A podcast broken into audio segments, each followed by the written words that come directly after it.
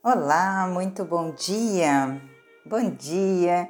Gostoso estar aqui nessa manhã para continuar aprendendo do nosso Deus, para continuar enchendo a nossa alma de alegria, de vida, de vida abundante, de paz.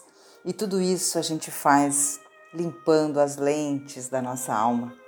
Assim como nós limpamos as lentes dos nossos óculos para que tenhamos uma visão melhor, assim também, com esses momentos de meditação na palavra de Deus, nós limpamos as lentes da nossa alma, nós abrimos a nossa visão, abrimos o nosso entendimento, nós aprendemos de Deus, aprendemos os ensinamentos do nosso Senhor. E isso é maravilhoso e é isso que realmente dá sabor à nossa vida.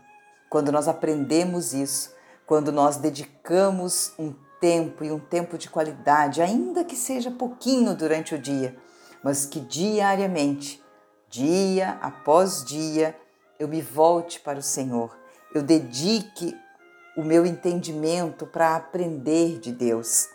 Eu aplico a inteligência e a sabedoria que Deus me deu para ampliar os conhecimentos e a visão da vontade de Deus para mim e para minha vida. Até porque comunhão e familiaridade, intimidade se faz quando a gente está próximo um do outro.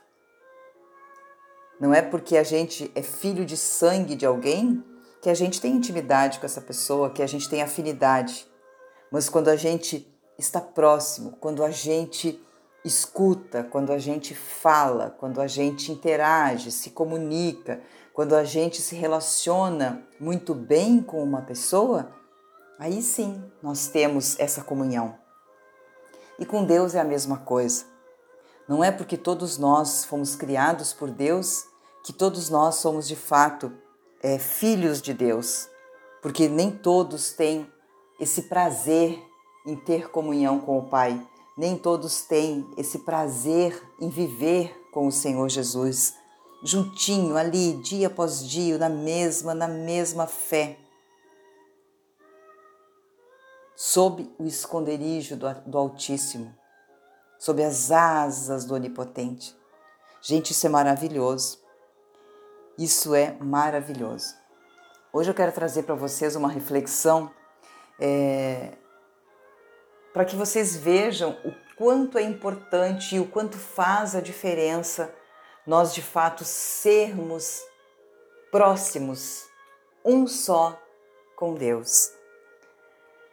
Aqui no mundo, aqui na, Terra, aqui na nossa vida física, quando a gente tem alguma desavença com alguém, quando acontece alguma coisa, nós recorremos à justiça, para que então um juiz julgue a nossa causa e para que traga né, os nossos direitos, nos dê né, os nossos direitos.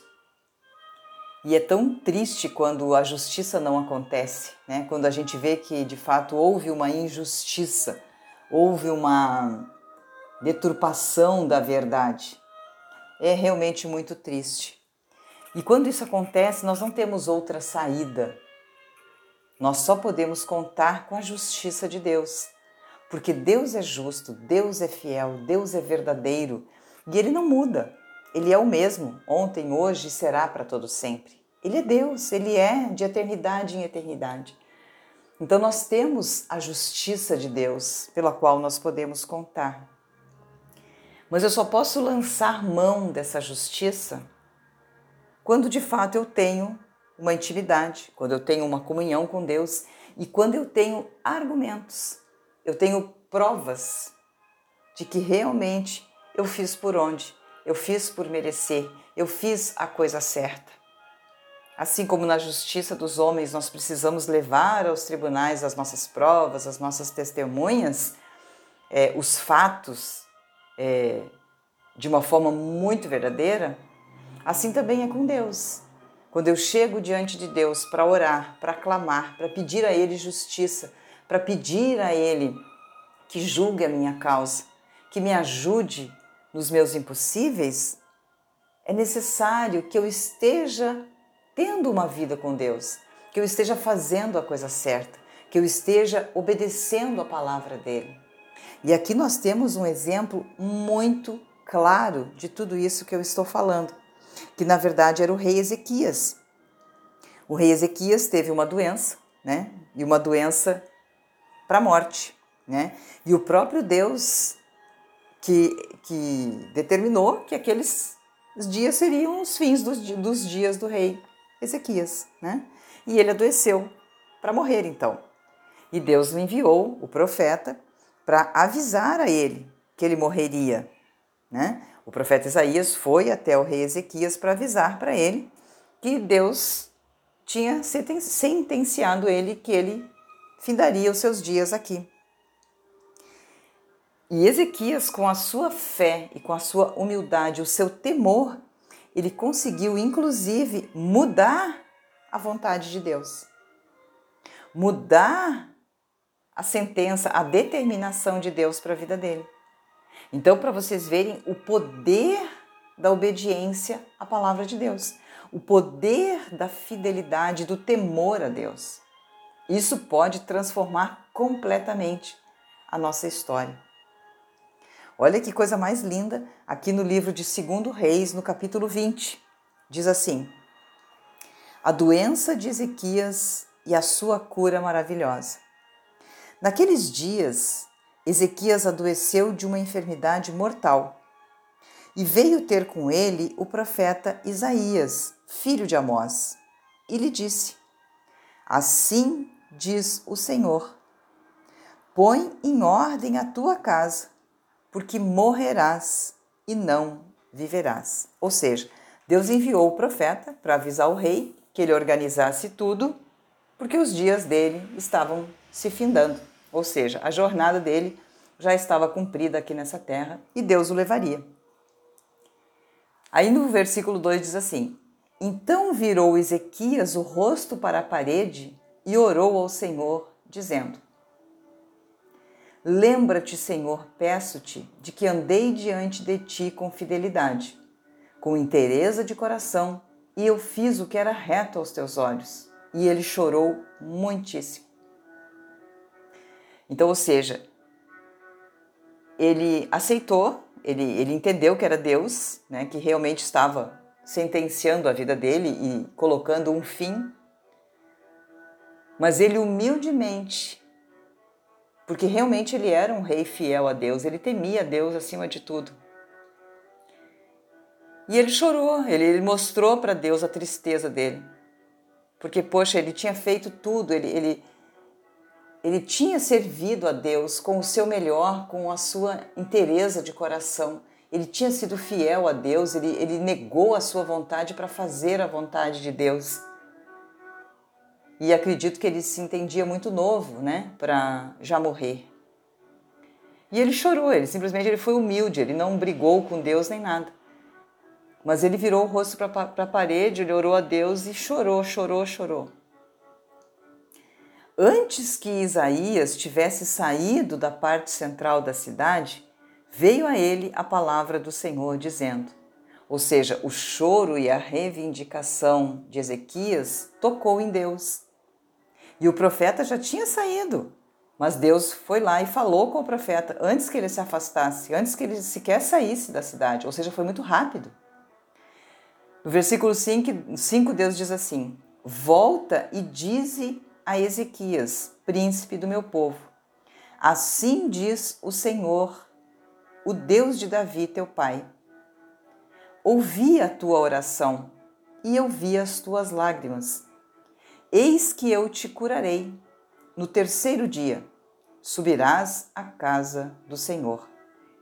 Acrescentarei aos teus dias quinze anos, e das mãos do rei da Síria te livrarei, a ti e a esta cidade, e defenderei esta cidade por amor de mim e por amor de Davi, meu servo. Olha que coisa linda, gente. Deus mudou mudou o destino de Ezequias por conta da sua fidelidade, por conta da sua humildade, por conta da sua dependência, por conta do seu temor. Ele sabia o seu lugar. mesmo sendo rei, para Deus ele era um servo, um simples servo fiel. E nessa condição, ele não brigou com Deus, ele não gritou com Deus, ele não fez nada, ele simplesmente, humildemente, orou a Deus e chorou. E essa sinceridade, esta humildade, esta dependência, esse temor tocou o coração de Deus. E Deus mudou a sua sentença e deu mais 15 anos para Ezequias e 15 anos de vitória contra os seus adversários. Então, gente, é isso que eu quero que vocês entendam. Essas palavras, essas passagens não estão aqui na Bíblia para simplesmente a gente tomar conhecimento de uma história. Essa palavra é viva e ela é verdadeira e ela nos mostra que Deus é o mesmo Deus. O Deus de Ezequias é o nosso Deus, é o Deus que hoje habita aqui com a gente, nas nossas vidas, dentro de nós. É o Deus Todo-Poderoso. Então nós temos que entender que nós podemos nos espelhar nas atitudes dos heróis da fé, para nós também é, sabermos o que, o que vamos fazer, como vamos fazer, como vamos proceder, para sermos abençoados com a mesma misericórdia e com o mesmo poder que todos esses exemplos que nós temos na Bíblia venceram. E esse é muito real, é muito verdadeiro e é muito forte. Porque quantas vezes nós passamos por coisas nas nossas vidas que realmente é porque Deus permite que a gente venha passar. Não é que Deus faça mal para nós, mas Deus permite que a gente seja afrontado pelos problemas, pelas adversidades, pelas dificuldades, pelos obstáculos.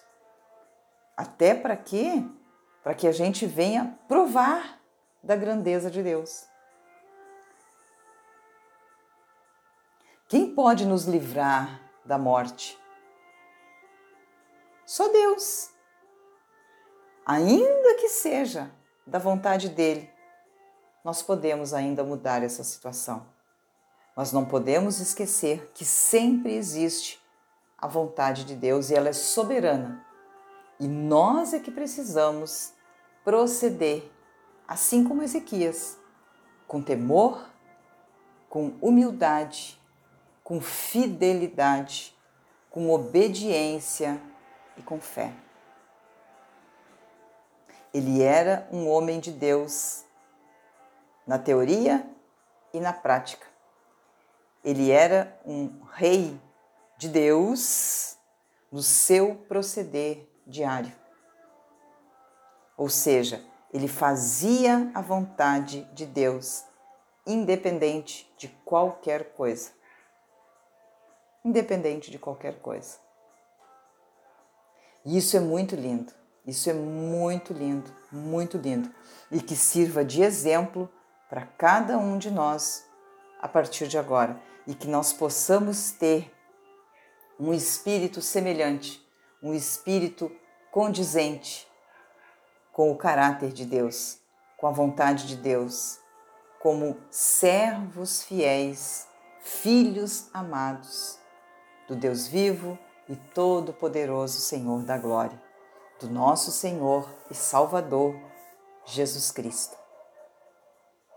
Reflitam bastante sobre isso, porque vale muito a pena nós expandirmos a nossa visão, nós é, acariciarmos, acalentarmos, alimentarmos a nossa alma dessa verdade tão genuína, tão verdadeira e que nos faz tanto bem.